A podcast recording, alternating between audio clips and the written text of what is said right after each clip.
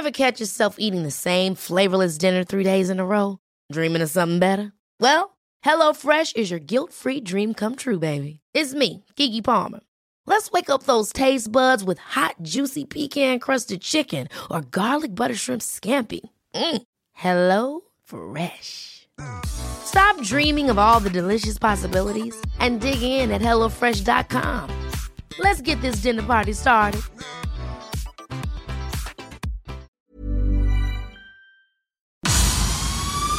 El Heraldo Media Group presenta Periodismo de Emergencia con Arturo Rodríguez, Hiroshi Takahashi y Roberto Aguilar. Con las reglas del oficio.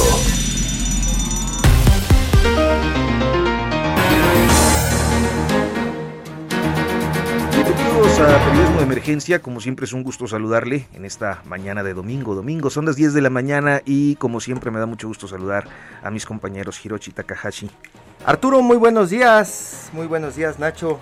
y eh, el maestro Ignacio Rodríguez Reina. ¿Qué tal Arturo, Hiroshi, Roberto? Muy buenos días. Y pues vamos iniciando con nuestra sección Futuro Próximo. Futuro próximo. México inicia la semana superando las 190 mil muertes por COVID-19, una semana en la que se cumple un año desde que la Organización Mundial de la Salud declaró la pandemia el 11 de marzo de 2020.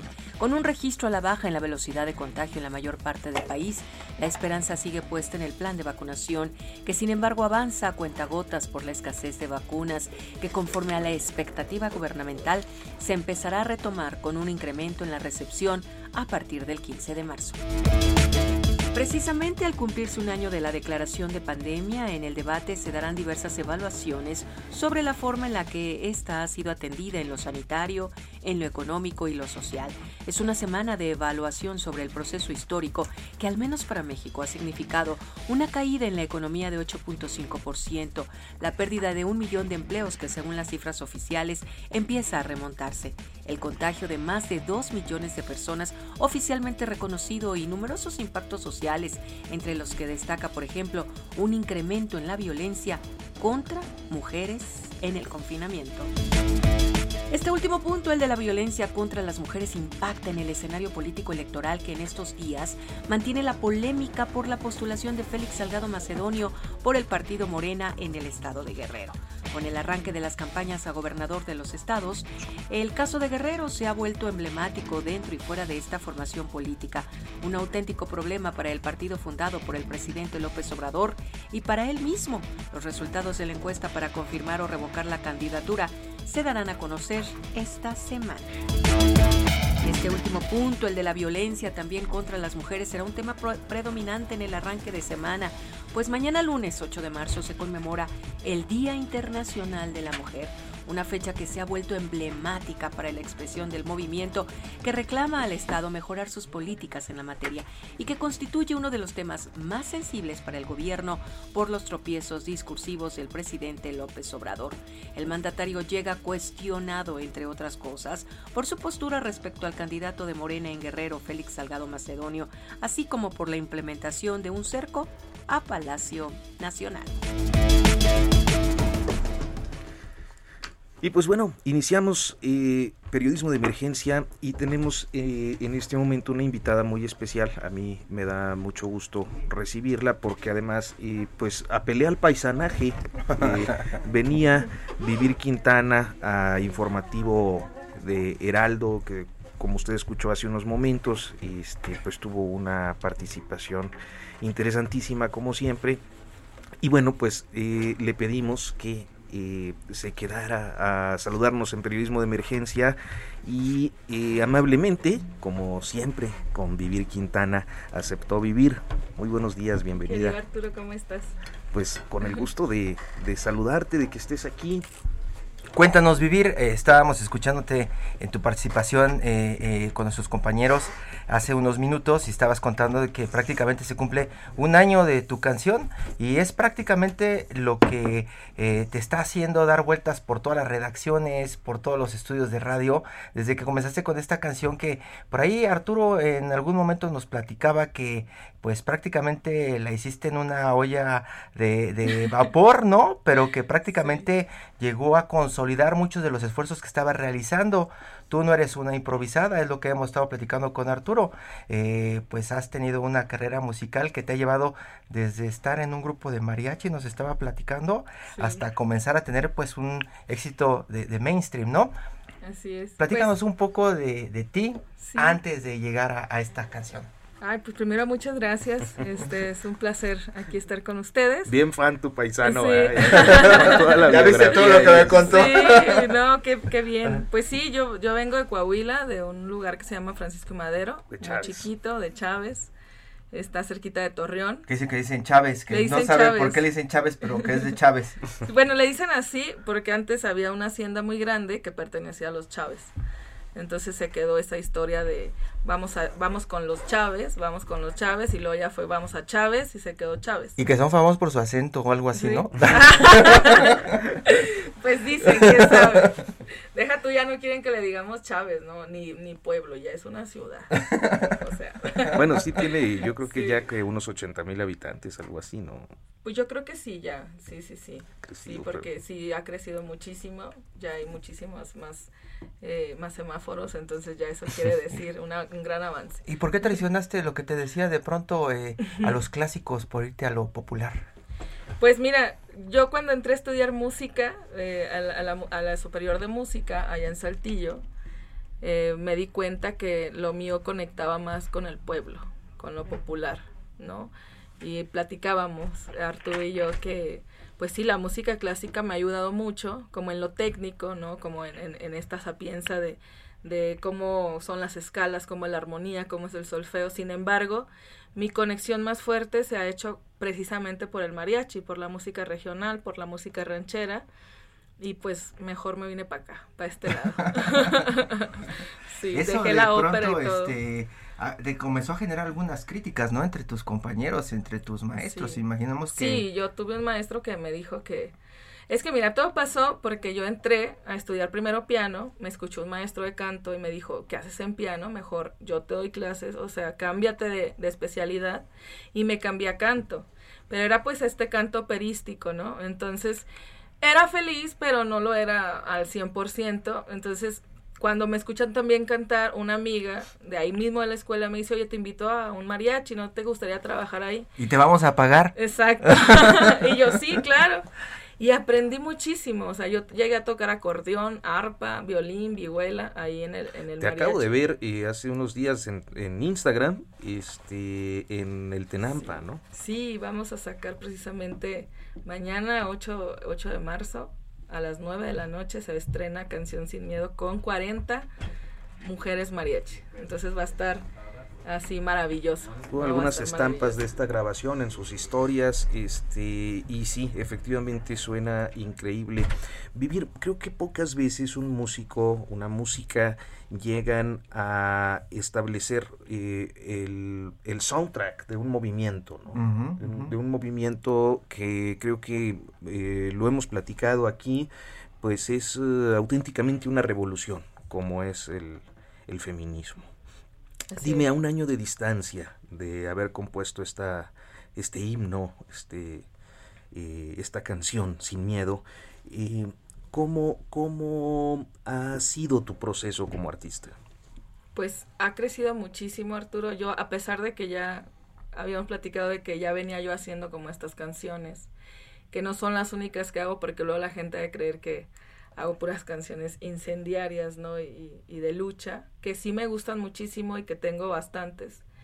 Sin embargo, esta canción me ha traído una transformación completa a mi carrera, ¿no? Y, y deja tú más allá de la carrera, creo que personalmente me ha enseñado mucho porque a pesar de que yo estaba dentro del movimiento feminista y a pesar de salir a las calles a marchar, no es lo mismo ya estar como sumergida en el tema porque entonces empiezas a conocer personas que están realmente eh, puestas en la lucha en el sentido de que son madres que han perdido a sus hijas, entonces no es lo mismo eh, como tener el conocimiento de que existen estas personas a platicar con ellas y que sepas qué, qué, les sucede por dentro, ¿no? O qué les pasa. Yo he tenido un año que ha sido eh, todo, todos los días 8M, ¿no? O sea, todos los días he estado como eh, revisando mensajes con testimonios de violencia de género, canalizando gente, como para que, a ver, bueno, tú te puedes ir a esta red de apoyo, toda esta red de apoyo, ¿no? También he visto que la canción en YouTube, por ejemplo, se ha vuelto un muro de denuncias y un muro de testimonios. Entonces he estado todo el tiempo como en el tema de la violencia de género y me ha ayudado mucho como personalmente también a tener como esa empatía a crecer más como con esa conciencia, ¿no? Porque sí es, es bonito como salir a marchar, ¿no? El año pasado fue una fiesta grandísima la que tuvimos las mujeres, una conmemoración enorme, ¿no? Pero también una, una fiesta como un oxímoron muy llena de dolor, ¿no? Entonces, ha crecido mucho mi carrera, he tenido como una exposición muy grande. Sin embargo, ha sido como triste también que haya sido por este tema, ¿no? Porque no fue por otro, pues, por así decirlo, ¿no? Como música independiente, tú sabes que lo que estás buscando todo el tiempo es tocar puertas y, y que la gente te escuche y entonces que conozcan tu música y cuando pasa es con una canción tan fuerte como esta, ¿no? Ahora, en un eh, momento determinado, a través de tu música, te volviste líder también ahora con, los, con lo que nos compartes. Y déjenme comentarles que Vivir estuvo dentro de la lista de los creativos que Forbes realiza cada año. Y que bueno, la verdad es que es un tema importantísimo por lo que significa ahora en tu carrera, lo que significa en términos del movimiento. Pero mi pregunta es, ¿cómo lo vas a capitalizar? Es decir, ya a un año ya preguntaban cómo ha pasado, qué ha cambiado, pero me gustaría saber ¿Qué piensas hacer para capitalizar ya este liderazgo que tu propia música te ha dado? Quizás sin querer queriendo, como decimos. pues mira, ahorita yo sigo trabajando mucho. Yo creo que más que antes ya venía. Recuerdo que cuando me llegó la petición como para hacer la canción, que fue precisamente hace un año, eh, yo venía como de, de mucho trabajo, de mucho trabajo, y había dicho que iba a tener un mes de descanso, supuestamente.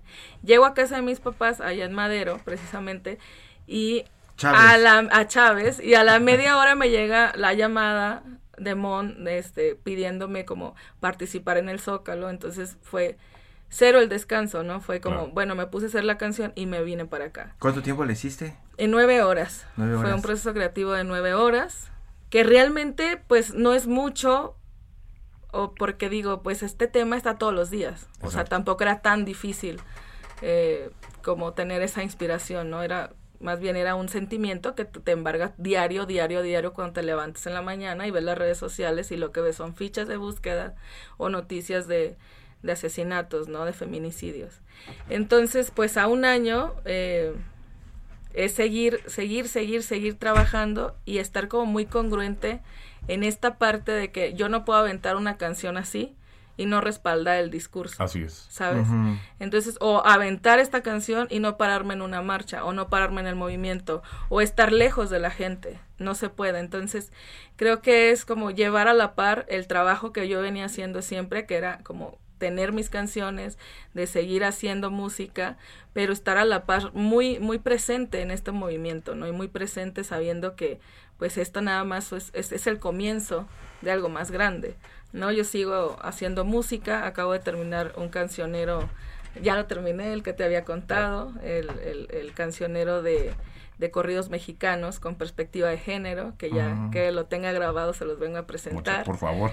Entonces, todas estas cosas que van pasando, pues solamente me hacen como tener más camino, abrir más camino. Ahorita ya cuento con un equipo muy grande que, que estamos trabajando, ¿no? Ahí en conjunto y que me han apoyado muchísimo. Entonces, eh, pues a seguir haciéndolo, ¿no? Porque sí, puede ser que sea la fiebre de un año, Así es. pero que sigue, ¿no? Que sigue después, pues seguir trabajando y seguir buscando pues las oportunidades. Nacho, ¿estás por ahí? Sí, vivir. Buenos días, te saluda Ignacio Rodríguez. Oye, escuchándote, eh, hay dos cosas que me gustaría eh, que nos comentaras.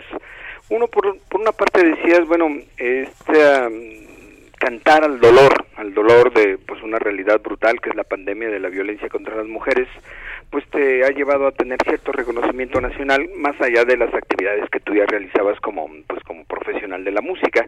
Sin embargo, este a mí me gustaría saber qué piensas, cómo a partir de, del dolor de reconocer una realidad lacerante y digamos terrible, brutal, desgastante todos los días para las mujeres, cómo a partir de una de una canción que justamente eh, protesta contra esta realidad, ¿cómo puede transformarse, digamos, o cómo puede ayudar a, transformarse un movimiento? Porque una de las, eh, me parece que las dificultades es cómo transitar de un movimiento que protesta de, víctimas a un movimiento que construye y ayuda a cambiar una realidad. Sí, pues mira, yo creo que, que, que no hay revolución sin música y que tampoco hay música sin revolución. Creo que van súper a la par, no hay un movimiento que, que haya pasado en silencio las calles, ¿no? Entonces creo que la música es un factor de cambio súper importante y súper grande. Y a mí me lo hizo ver con esta canción cuando recibí muchísimos mensajes diciéndome de compañeras de voy a salir a marchar por primera vez por la canción.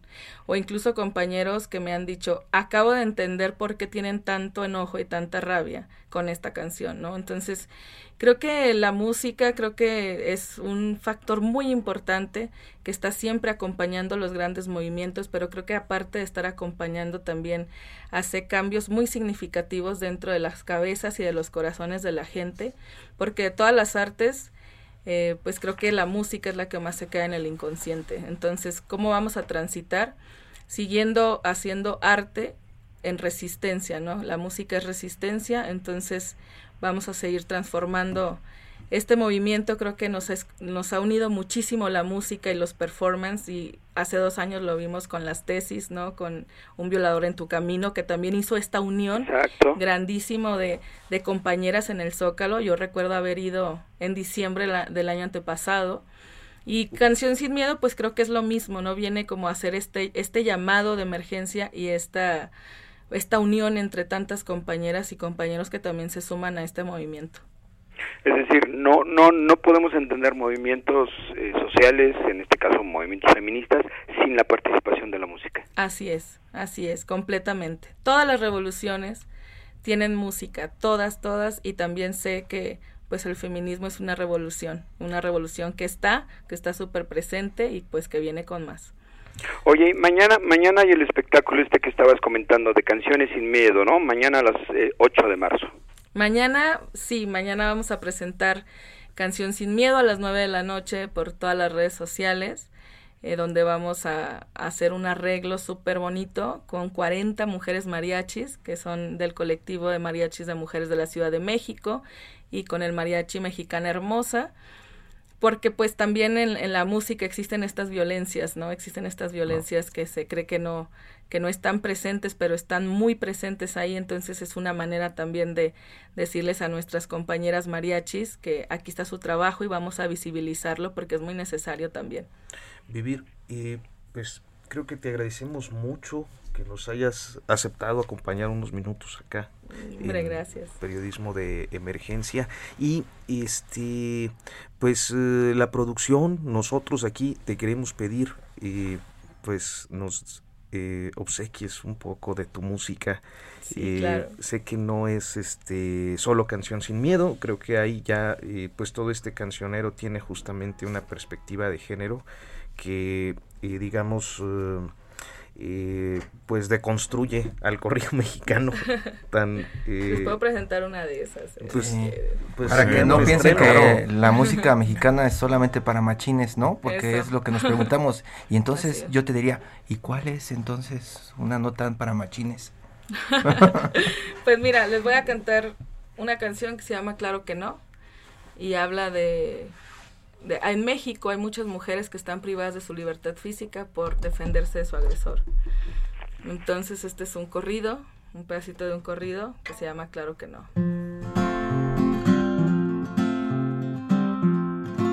Voy a contarles que ando toda confundida, no tengo claro lo que anoche sucedió.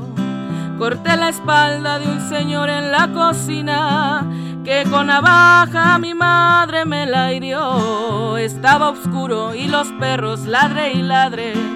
Estaba pata que lector de abusador y cuando ya logré mirar con buen encuadre, era mi padre el atacante aquel señor. Tengo 14 y no sé lo que me dicen tengo 14 y ya guardo este dolor. Soy una niña cuando salgo en las noticias y una mujer cuando se habla de prisión. Soy una niña cuando salgo en las noticias y una mujer cuando se habla de prisión. Si me preguntan que si estoy arrepentida, muy fuerte y claro les diré claro que sí pero a los ojos de mi madre malherida diré bajito, ay mamá, claro que no. Tengo 14 y no sé lo que me dicen. Tengo 14 y aguardo este dolor. Soy una niña cuando salgo en las noticias y una mujer cuando se habla de prisión. Soy una niña cuando salgo en las noticias y una mujer cuando se habla de prisión.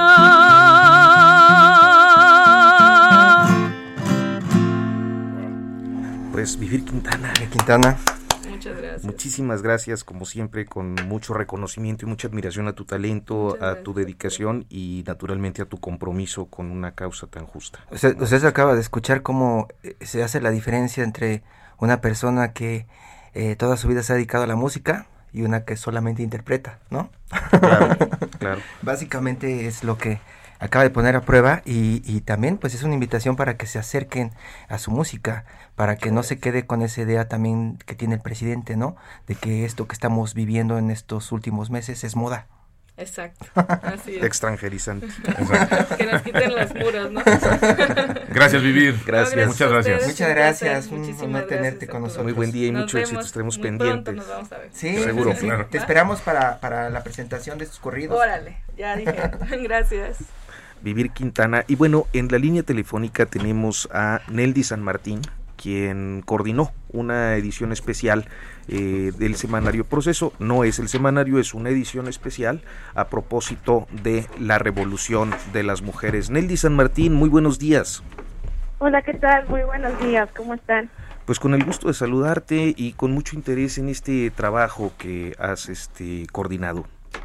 Gracias, sí, bueno, pues ya al fin sale a la luz el próximo fin de semana, eh, el 14 de marzo, pues este esfuerzo colectivo que llevamos a cabo varias reporteras del proceso, de hecho todas las reporteras de la revista Proceso, en el que quisimos abordar el tema del feminismo eh, en México. Y bueno, en ese sentido, pues quisiera comentarles que eh, en este en esta edición especial, ¿no? Que es eh, bastante artesanal, ahí bastante como un esfuerzo de muchos meses, pues van a encontrar reportajes, perfiles, entrevistas sobre eh, pues la lucha de las mujeres en este país, eh, su participación en distintos movimientos sociales, tomando en cuenta que el feminismo es un movimiento eh, pues heterogéneo, diverso, y tomamos en cuenta esto para entrevistar a diferentes protagonistas, ¿no? En este sentido. Vamos a eh, rápidamente, tenemos, ah bueno, tenemos dos minutitos, Roberto, perdón. Sí, na- rápidamente, Nelly, pues saber qué ha evolucionado en términos de este corte de caja que se va, que se ya está circulando justamente en la revista, pero saber desde esa perspectiva qué avances hay o qué avances pudieron percibir a través del trabajo periodístico. Bueno, pues eh, justamente llevamos una entrevista con Marcela Lagarde, ¿no? Esta socióloga feminista que acuña el término feminicidio, ¿no? Este, impulsora de la Ley eh, General de Acceso a las Mujeres a una Vida Libre de Violencia y ella hace una revisión precisamente de pues de los últimos años, de los de los logros, esto lo van a encontrar en esta edición especial, también pues del feminismo actual y también eh, nosotras buscamos que este este especial pudiera retratar eso, ¿no? ¿Qué avances? Pero también, eh, por ejemplo, llevamos una entrevista con, con Olimpia, ¿no? Sobre ese tema que mencionan de, pues, los logros que las mujeres, eh, pues, han han este, conseguido a través de reformas eh, este, legales en el país. También llevamos eh, un reportaje eh, de Sara Pantoja, la, la, reportera del proceso, que, que cuenta pues qué ha pasado a un año de la aprobación de la ley Olimpia en la Ciudad de México, pero también cómo este feminismo actual pues puede ser muy ruidoso, pero también es muy silencioso en el sentido de que va tejiendo redes, se van organizando las mujeres eh, con esta herramienta que es el Internet, ¿no? En chat de WhatsApp y llevamos, por ejemplo, un reportaje sobre redes de acompañantes para aborto en estados donde es ilegal o legal. Estas redes se organizan para que las mujeres puedan tener... Eh, discúlpanos un segundo, tenemos que hacer un corte, eh, un corte comercial y en unos momentos, si nos dejas, continuamos platicando de tu especial. Claro que sí. Gracias, vamos a la pausa.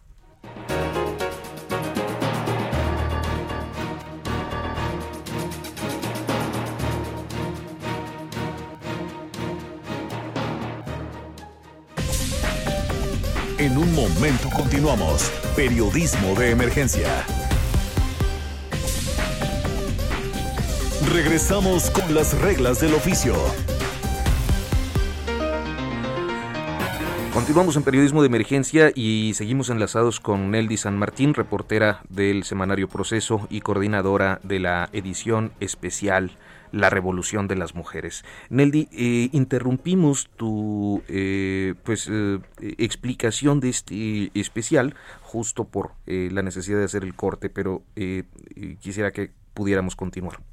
Claro que sí. Bueno, pues hablábamos de que las mujeres puede llegar a ser muy ruidosa o muy silenciosa y va tejiendo estas redes, ¿no? Se va coordinando con otras mujeres a través de redes sociales, en sus propias comunidades. Esto quisimos reflejarlo en el especial porque pues mientras vemos que eh, pues desde el gobierno se considera, o más bien eh, el presidente considera que, que las mujeres eh, o las feministas buscan ser una oposición a su gobierno, bueno, pues aquí descubrimos que no es así, ¿no? O sea, lo que tratamos de poner ahí eh, pues el reflector en el hecho de que las mujeres están haciendo pues esta transformación cultural, social, día a día y un ejemplo de esto es eh, pues estas redes que les, eh, les comentaba, ¿no? De acompañamiento de abortos, incluso en estados donde pues no es, es donde está penalizado, pero también en, en esfuerzos colectivos, periféricos, como el caso de un reportaje que a mí me gustó mucho, que van a encontrar en esta edición especial de Rosa Santana,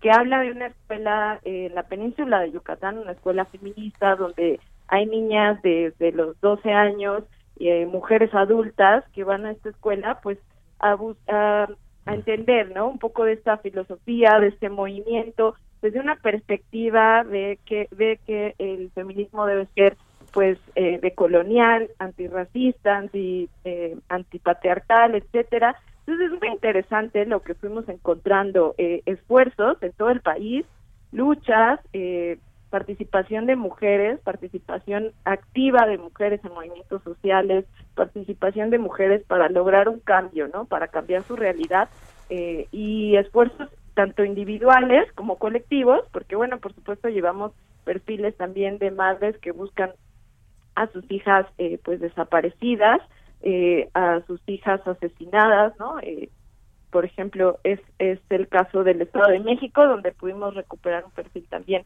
de Irinea Buendía y su lucha por el reconocimiento del feminicidio de su hija Mariana Lima. Y bueno, así va, así pueden ustedes percibir que es un abanico, ¿no? De, de temas, es una reflexión en realidad lo que busca hacer este, este especial. Nelly, muchas veces cuando estamos en la redacción pensando en este tipo de productos, nos eh, preguntamos por los ángulos con los que vamos a abordar cada tema. Eh, estás hablando de entrevistas, estás hablando de algunos reportajes que, que encargaron y yo te preguntaría después de todo este trabajo, ¿cuál sería, cuál sería eh, el ángulo noticioso de esta entrega que hacen en proceso? Pues mira, creo que pretende también ser como un eh, artículo de colección, ¿no? Como eh, reflejar el, el movimiento en este momento preciso, en este momento histórico, para los que quieran, pues, eh, tenerlo ahí, como estos artículos de proceso siempre suelen ser así, ¿no? Como, como muy de colección. Entonces, claro que tiene ángulos noticiosos, no deja de ser eh, pues un especial muy estilo proceso. Sin embargo, pues lo que hace sobre todo es como llevar a la reflexión, como un eh, también entender, ¿no? De qué se trata, porque luego en el periodismo, en el día a día, no nos da, no nos da para para explicar. A veces estamos siempre buscando la nota, la revelación, un poquito este nos gana la coyuntura no eh, cubrimos las marchas cubrimos las tomas de los congresos etcétera pero aquí lo que quisimos es algo de profundidad a propósito a propósito del 8M pero que puedes consultar en cualquier momento. Exactamente justamente es eso eh, más allá de la fecha pues qué ha estado pasando en los últimos años y bueno, pues de eso se trata esto, entonces esperemos que, que les guste y que sirva también para, para llevar esta reflexión colectiva, porque creo que de eso también se trata el movimiento feminista.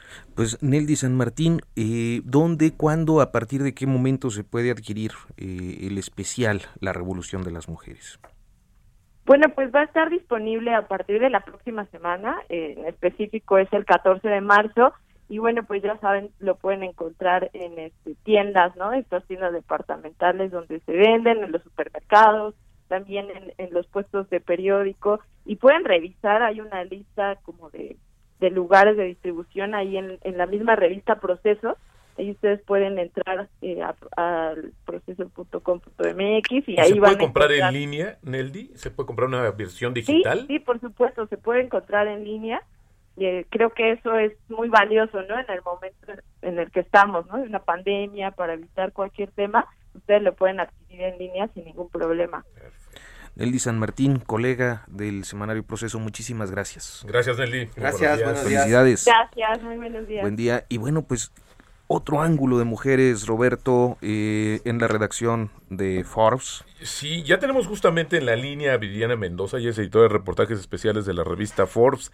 Fíjate que recién se publicó una lista de las 30 promesas de los negocios en México. A mí en lo particular... El famoso 30 under 30. Me llamó, exactamente, me llamó la atención, pues que seguimos viendo una gran presencia masculina en este tipo de emprendedurismo y también creo que desafortunadamente se está dando en las empresas más grandes. E, en realidad hoy de las empresas que cotizan en la Bolsa Mexicana de Valores, que se supone son las más grandes, no hay ninguna que la dirija una mujer. Ese es uno de los temas que genera mucha discusión en las redacciones. siempre ha pasado. A mí, por ejemplo, todavía me pasa con mi, con mi editora, con mi jefa, Marta Ramos, de pronto me dice, oye, en negocios no traemos tantas mujeres, necesitamos más mujeres.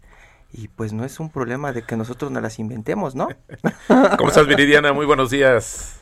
Hola, ¿qué tal? Muchas gracias por la invitación. Eh, eh, ¿cómo, ¿Cómo están viendo esta parte del, listado? Como bien decías, eh, Robert, pues estamos viendo todavía una, una presencia dominante de hombres, pero a mí también me gustaría señalar que también estamos viendo una tendencia hacia ver más mujeres y hacia una, una composición diferente de las empresas. Estamos viendo una mayor representación también por el hecho de que las, las mujeres están formando parte de los grupos de founders. Es decir, antes había más empresarios en solitario, más emprendedores en solitario. Entonces cargábamos toda la, la figura de de la empresa hacia un solo personaje. Pero aquí en este caso, ¿cuántos, cuántos, eh, eh, ¿cuántas eh, solicitudes, por ejemplo, les llegaron al momento de comenzar a trabajar esto y hacer la selección de los 30, de menos de 30, ¿no? exitosos. ¿Cuántas solicitudes les llegaron? Y más o menos para darnos una idea del universo de cuántos hombres y cuántas mujeres estaban en sus manos. Sí, muy buena pregunta. Eh, este año tuvimos una participación récord de 265 casos de empresas que aplicaron para hacer 30 promesas. Y ahí quiero hacer un disclaimer súper rápido, que en México la verdad es que era bastante complicado la parte de manejar under 30 por la cuestión de que muchos emprendedores no tienen menos de 30 años. Entonces, si, si poníamos ese filtro, no íbamos a, a, lograr una selección pues balanceada de empresas equilibradas, porque nos íbamos a enfocar básicamente en proyectos que en muchos de los casos son universitarios. Entonces, abrimos ese espectro y no, no somos, este, no es una selección de menores de 30. Eso sí hay que dejarlo claro, porque también estamos trabajando en un proyecto con Forbes Estados Unidos para hacer un under 30 en México como, como ocurre allá. Pero bueno, dicho eso... Son las 30 eh, promesas y nada más. 30 promesas sin límite de edad. Lo podríamos llamar así aquí en, México, porque si no tenemos, no tenemos ese, ese eh, pues ese freno, ¿no? Usa, eh, cualquiera que tenga un emprendimiento, hemos tenido empresarios que tienen 50 años, ¿no? Y que están poniendo su, su primera empresa. Entonces, esta vez no fue el caso porque la verdad sí tuvimos una representatividad muy grande de empresarios muy jovencitos, pero lo cierto es que sí es, es, es, un, es un filtro que nosotros en México hoy no tenemos. Eh, y dicho eso, regresando a la pregunta de cuántos hombres y cuántas mujeres, de esos 265 empresas, el 82% fueron empresas postuladas por hombres y el 18% fueron mujeres. Entonces fue una de cada cinco, casi una Ocho de cada, diez. ¿O sí? Exacto, ocho de cada diez. Ignacio Rodríguez Reina está del otro lado. Sí, Viridiana, buenos, buenos días, ¿cómo estás? Oye, a mí me, me, gustaría que nos platicaras a toda la gente que nos está escuchando a nosotros dentro de estas mujeres emprendedoras ¿Qué tipo de, proyectos están lanzando y qué, qué, digamos, algunos de los eh, casos que más te han llamado la atención por alguna característica en especial que, que te parezca a ti que, que refuerzan esta línea de que las mujeres están emprendiendo y están emprendiendo cosas muy interesantes? Sí, mira, eh, vemos cosas como tradicionales en las que las mujeres podrían, o sea, que cuando hablas de emprendimientos de mujeres puedes pensar en cosas muy tradicionales como puede ser cosmética o como puede ser cuidado de, eh, eh, bueno, promoción de la belleza, ¿no? Tenemos dos empresas, una de, cosméticos naturales y una de un marketplace para cuestiones de arreglo personal que pues caen muy, o sea, como que caen directo a la caja en la que siempre podemos, o sea, que mentalmente asociamos a los negocios de las mujeres. Pero y aunque estas empresas son súper, súper exitosas y por eso las elegimos, también tenemos otros proyectos en los que las mujeres están participando con desarrollo tecnológico. Eh, tenemos, por ejemplo, el caso de Tierra de Monte, que, que ellos eh, preparan, digamos, los suelos para que los cultivos orgánicos sean orgánicos y accesibles, ¿no? Entonces estamos hablando ahí de un, de un desarrollo científico. También tenemos el caso de este de Bay, que es un limpiador que se desarrollaron un, par de chicos y ahí es lo que venía diciéndoles de la representatividad, que no, que muy pronto esperemos que podemos dejar de hablar de eh, empresas de hombres y empresas de mujeres, sino de empresas que están formadas por equipos diversos, ¿no? Ahí es el caso de, de dos hermanos, de Tania y Joan, eh, Tania fue, Tania es la CEO, entonces ella es como la que postula y por eso contamos como su empresa como una de, mujeres, pero pues en realidad vemos ahí un trabajo en equipo como en el resto de, las empresas y ellos desarrollaron un, desinfectante que es natural, que inclusive es ingerible, o sea, te lo, te, te, lo puedes, o sea, lo puedes echar en una lata de refresco, limpiarla muy bien y tomártelo y no te va a pasar absolutamente nada. Entonces vemos desarrollo tecnológico, vemos desarrollo científico, vemos eh, Mom, Mom Lancers, que es una, una de nuestras empresas también este, elegidas, que ellas tienen un proyecto súper padre para que las mujeres que, que son madres y que por cuestiones de la maternidad o por decisión personal decidieron no trabajar de fijo en una oficina, puedan encontrar algún empleo por proyecto con empresas que están afiliadas a esta plataforma y que postulan eh, pues vacantes para, para empleos por proyecto, ¿no? O sea, como tipo freelance que puedan realizar en casa para que puedan eh, pues seguir cuidando a, sus niños, ¿no? Entonces, me parece que, que vemos una, una selección muy variada en la que sí hay empresas que, que por tradición o por, o por conceptos se asocian directamente a las mujeres, pero también vemos eh, que hay mujeres en todas partes, ¿no? En todo tipo, en todo tipo de, pues de, proyectos. Y una de las cosas que, que, quisiera mencionar es que más o menos el 30% de las empresas que nosotros seleccionamos en 30 promesas son fundadas por mujeres o las mujeres son parte del equipo fundador.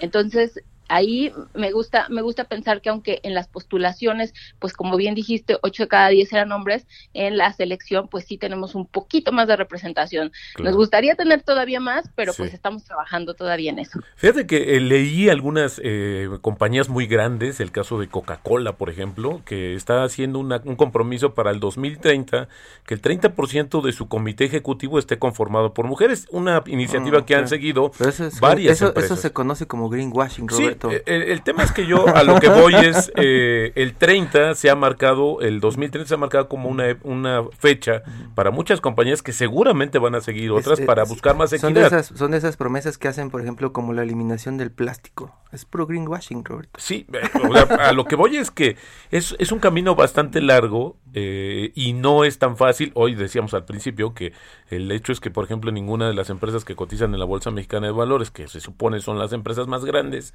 pues está dirigida por una mujer. Esto, esto cómo juega, porque lo estamos viendo, Viridiana, desde el inicio, desde la semilla em, del emprendedor hasta una empresa consolidada. Me iría todavía más allá. Eh, debe haber, si acaso, tres mujeres en el Consejo Mexicano de Negocios.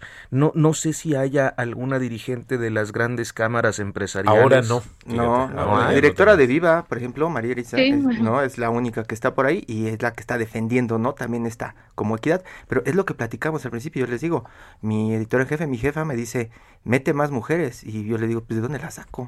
¿No? pero tú cómo lo ves, Viridiana? Pues yo creo que, que es una tendencia hacia, hacia una mayor apertura a los equipos más diversos.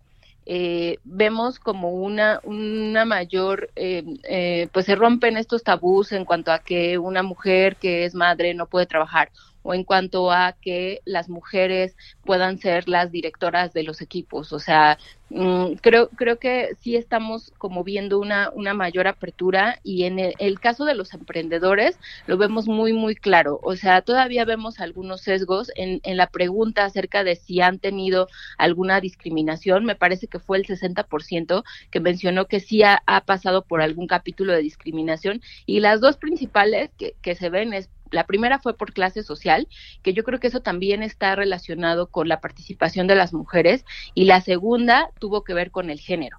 Entonces, pues yo creo que ahí es, es un poco, eh, pues ir abriendo poco a poco las puertas e ir rompiendo eh, la imagen de que el empresario o el emprendedor es un hombre, ¿no?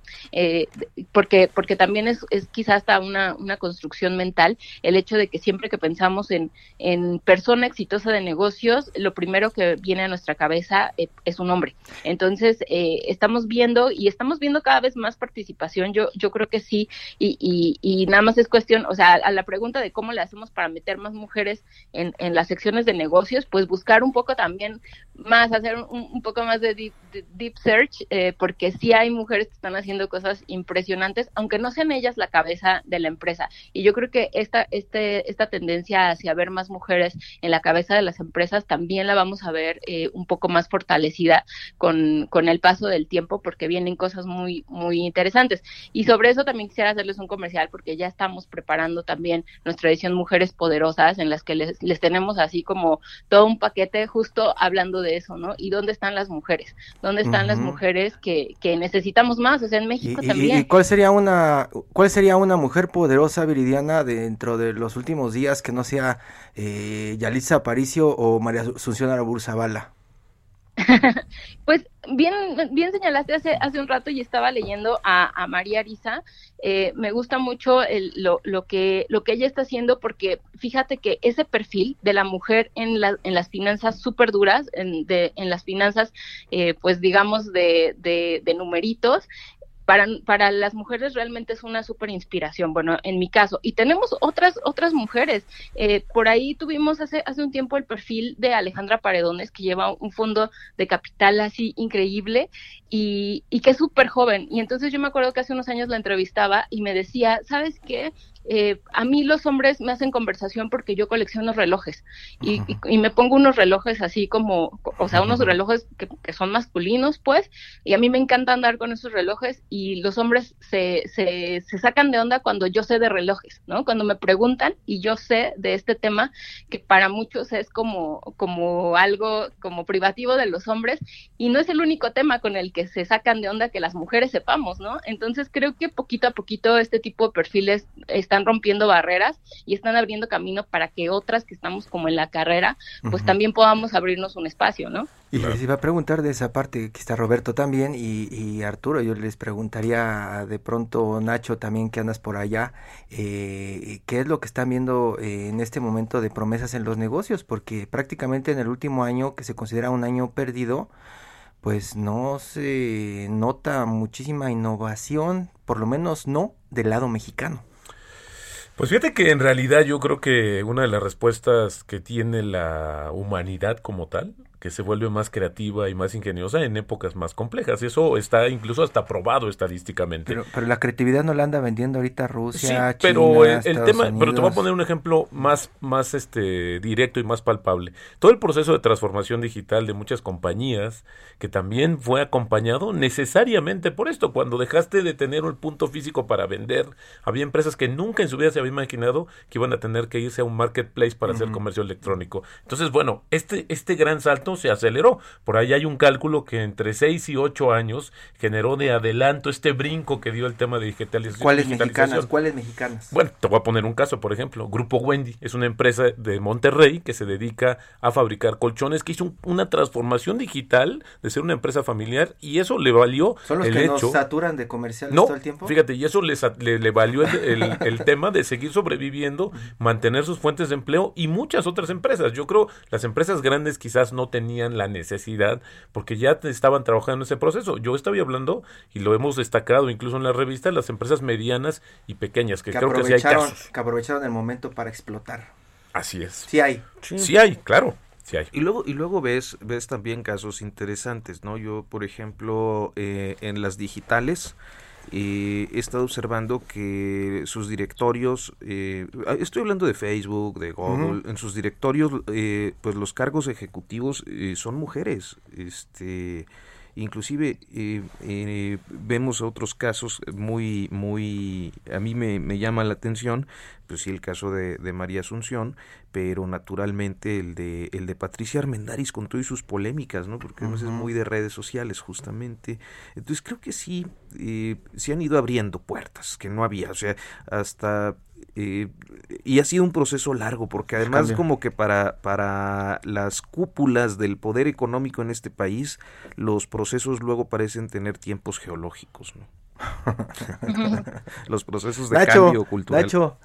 Sí, yo creo que ha sido un año atípico, este, sin, sin duda eh, creo que la irrupción de mujeres en, en, el ámbito de los negocios y de, de, las finanzas y del emprendedurismo ha ido creciendo. También hay que decirlo que hay algo que es innegable y que está ahí, aunque no lo veamos, que es lo que se llama el techo de cristal. Uh -huh. Ese techo de cristal la verdad es que no está roto, ¿no? Hay que decirlo. O sea, sí hay impedimentos todavía concretos para que en empresas importantes, incluso en grandes corporaciones, pues las mujeres... Eh, lleguen o, o, digamos aparezcan de una manera eh, predominante, ¿no? Y no solo en los negocios, la verdad es que el techo de cristal existe en realidad uh -huh. en todas las capas de la sociedad, es algo, digamos, es una es una práctica, es una un, una práctica que está pues basada justamente en muchos de estos principios de que los hombres son más capaces en esta errónea interpretación y que para que una mujer llegue a obtener, digamos, una posición de mucha relevancia, pues tiene que romper techos de cristal y a veces, por más esfuerzos que se hagan, pues es, es imposible y es difícil porque todavía hay una cultura en el que predomina esta visión, pues esta visión machista, ¿no? Sobre, sobre el empuje y la capacidad y el talento de las mujeres.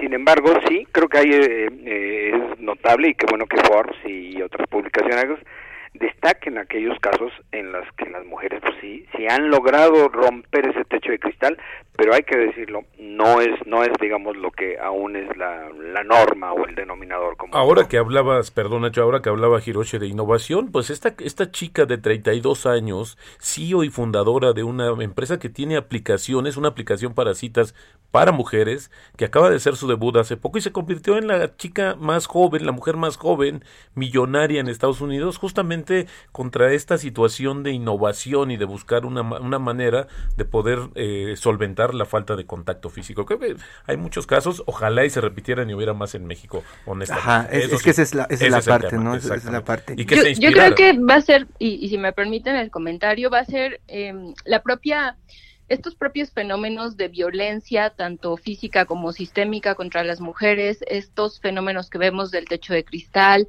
de la falta de oportunidades, también hace que muchas mujeres se abran sus propias oportunidades. El caso de Bumble es una maravilla porque esta chica, pues, demandó a Tinder porque precisamente consideró que había una, o sea, que, que, que abría la puerta a Tinder a, a, violencia, a acoso, a muchísimas cosas. Y entonces fue que se creó Bumble con esta plataforma en la que las mujeres son las que hacen el primer contacto en una app de citas, ¿no? Entonces, y, y, y te otro de puede los ahorrar problemas, muchas e- e- experiencias ese es uno de los, de los casos bonitos en el tema de las mujeres, pero si nos vamos para el otro lado, tenemos a una Elizabeth Holmes con Teranos, que también dejó muy mal parada esa lista. Exacto, exacto. Bueno, hay de todo. Viridiana, Viridiana Mendoza, pues muchísimas felicidades por este trabajo de las 30 promesas y los demás trabajos especiales. Tú como editora de reportajes especiales, pues eres eh, auténticamente prueba de que eh, la responsabilidad de las mujeres va avanzando también dentro de las redacciones y, y, pues generando muchísimo contenido de alta responsabilidad. Entonces, pues con mucho reconocimiento a tu labor, eh, te agradezco que nos hayas aceptado el enlace. Gracias, Viridiana. Muy Muchas gracias, días. Viridiana. Viridiana, buenos días. muy buenos días. gracias, hasta luego. Y bueno, pues estamos ya eh, al final de Periodismo de Emergencia. Ignacio Rodríguez Reina, muy buenos días. Muy buenos días, Arturo, y saludos a todos. Buen domingo. Hiroshi Takahashi. Arturo, jefe Nacho, jefe Robert, muchas gracias. Muy buenos días a todos. Nos escuchamos el próximo Gracias, sábado. Juan Manuel Cancino en la producción. Hasta pronto.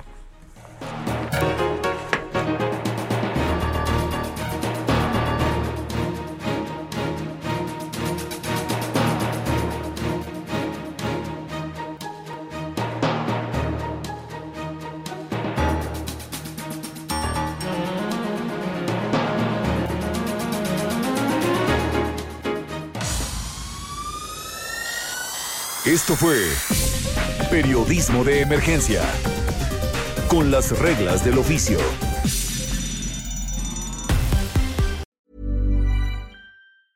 Ever catch yourself eating the same flavorless dinner three days in a row? Dreaming of something better? Well, HelloFresh is your guilt-free dream come true, baby. It's me, Kiki Palmer. Let's wake up those taste buds with hot, juicy pecan-crusted chicken or garlic butter shrimp scampi. Mm. Hello Fresh. Stop dreaming of all the delicious possibilities and dig in at HelloFresh.com. Let's get this dinner party started.